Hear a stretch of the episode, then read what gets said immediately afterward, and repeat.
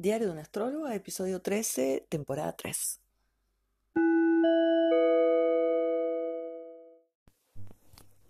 Voy a tomar al signo del otro, que es el amante, la amante, como un símbolo que es bienvenido en mi historia, porque estamos hablando de relaciones amorosas por las que el signo del otro, o sea, el vínculo, o sea, la relación con este otro signo, va a estar representando la comunión interna algo mío que es agradable respecto del símbolo.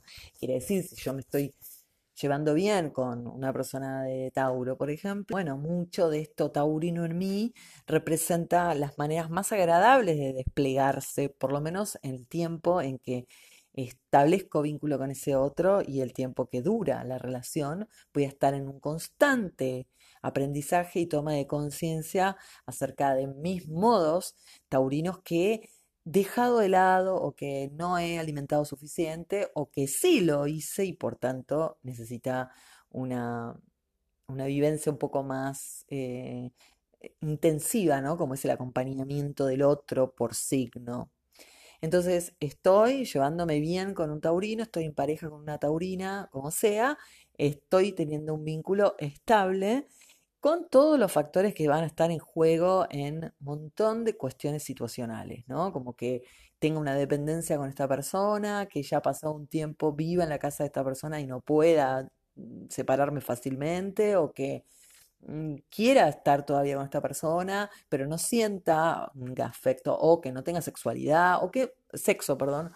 En fin, muchas cuestiones pueden pasar para que yo esté viviendo una situación de amor de tipo amantes, ¿no? Un tercero, que no genera discordia porque no lo presento, porque no lo hablo, porque todavía lo mantengo en clandestinidad o en secreto, pero que para mí, fuero interno, trabaja de modo muy inquietante, ¿no? Porque estoy en una especie como de, de juego en el que, en donde yo no, no expongo mis sentimientos más profundos y los resguardo en el tono de la clandestinidad.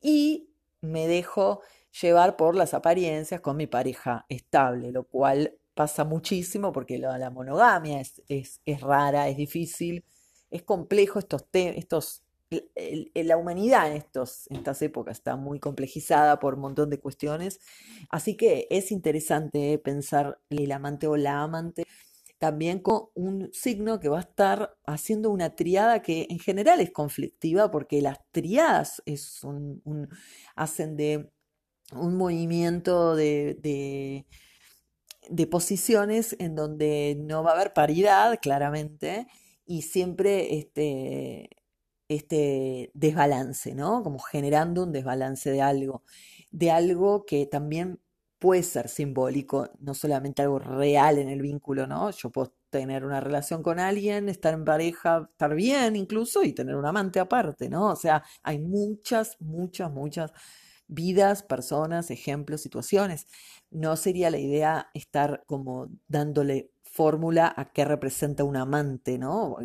Cada, cada persona, cada vida, cada historia es particular, pero me importa sí que el amante o la amante va a estar siendo un tercer actor dentro de la pareja, por más que se lo sepa que existe o no, hay un integrante que lo sabe y lo va a poner en juego en sus emociones, en sus prácticas, en sus maneras de negarlo, de ocultarlo, de mentir al respecto y de vivir todo ese entramado de emociones que va a estar articulándose pero lo que importa es entonces el signo de este otro, como para por lo menos abrir un portal a ver a dónde nos lleva esto del sol del otro. Obviamente no es central, el centro va a ser mi sol, mi historia y yo. Lo que pasa es que habrá que ver entonces cómo es que aparece este otro, en qué momento, qué me pasa a mí con, no con mi pareja, sino con el signo de mi pareja al momento en que aparece este otro y obviamente saber si el signo de este otro u otra amante es un signo que ha conformado parte de mi historia, ¿no? Si ha sido miembro de mi familia este signo, si ha sido parte de mi infancia, de mi pasado reciente, si es del mismo signo que mi pareja, porque va a ser la clave de qué estoy yo eh, reclamando al, a, mí misma, ¿no? Sobre todo, pero sin darme cuenta que es un reclamo, porque eso es lo que tiene, ¿no? Un poco la propuesta del análisis esotérico es que no se trabaje conscientemente, ¿no? O sea, el otro va a aparecer, yo no lo voy a ir a buscar a este amante. Puede, habrá casos que sí lo busquen, o sea, es muy complejo como para cerrarme, pero digo, en el análisis más amplio pensamos en una relación de, con un otro que no no se, que no se busca, digamos, que aparece, que surge, que emerge, ¿no? Como algo del orden de lo mágico en términos de lo amoroso, ¿no? Del amor, como dando a entender que el aparecer del otro también eh, es válido en función de que de que justamente porque apareció y yo no lo controlé ni lo busqué, es que tiene más valor, porque Em, estamos hablando del, terreno del amor, ¿no? Que en, donde en el amor las cosas que suceden o que emergen son siempre tan diosadas o, tan romantizadas, ¿no? Como, bueno, nos encontramos, em, es como algo de lo mágico de los cuentos del amor, ¿no? En esto del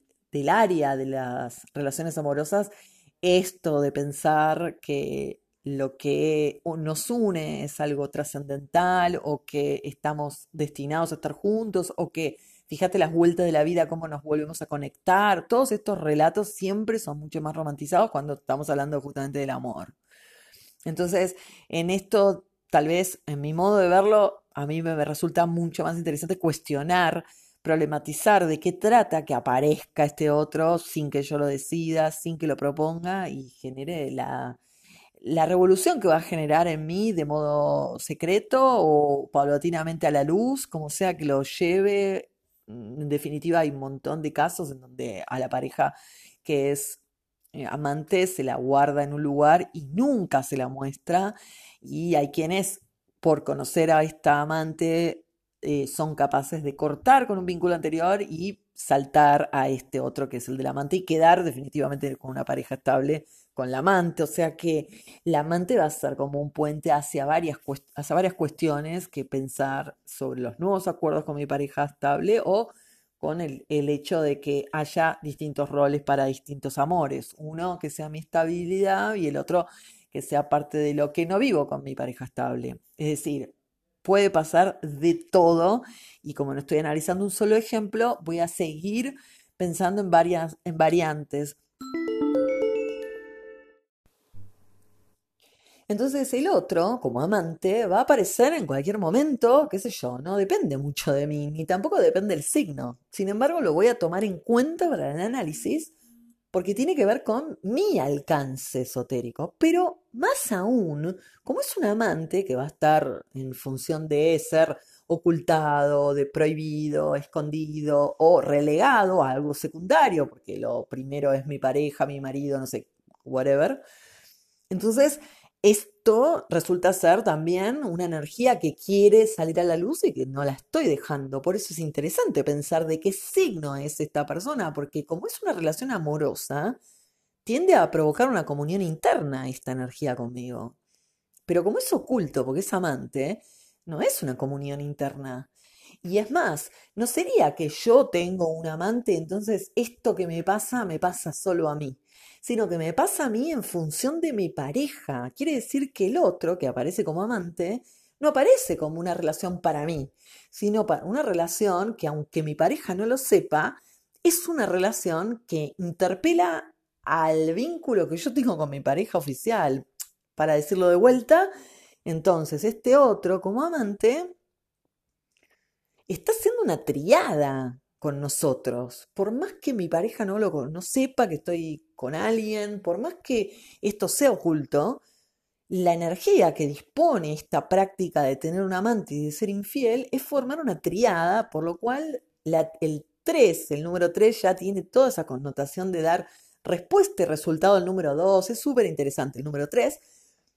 Pero a lo que voy es que entonces yo tengo una pareja del signo, qué sé yo, de Pisces y tengo un amante de Tauro. Bueno, yo alcancé lo taurino, pero lo alcancé en función de haber estado con Pisces. Por lo tanto, el análisis es súper rico porque habrá que ver entonces cómo es que Pisces está ejecutándose en mi vida en todas mis dimensiones, cómo yo alcanzo lo pisciano en todas mis dimensiones, no solamente en las del amor, y cómo es que estoy yo en ese momento con respecto al signo de mi pareja oficial.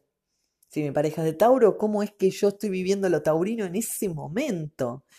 Pero además, sabiendo que por tener estos vínculos amatorios, yo estoy desarrollando conciencia de riqueza respecto al símbolo, pero no lo alcanzo aún.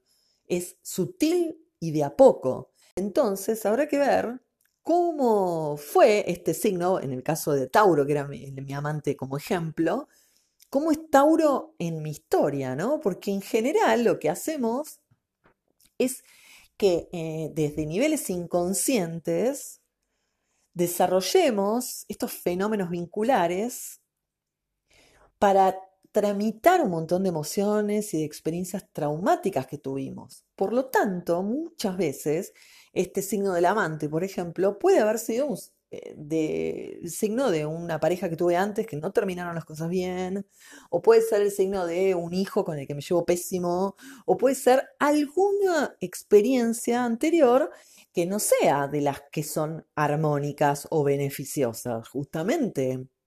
Es esto lo interesante del esoterismo. Bueno, me despido pero lo continúo a este episodio en el próximo, que es semanal también. Mi nombre es Laurich Laurano, eh, estoy en redes sociales como Diario de una Astróloga y también me puedes encontrar de modo directo en el 113-899-4019 para consultas, cartas natales, revoluciones y todo tipo de análisis que se pueda hacer esotérico de las tramas vinculares. Me despido entonces, chao.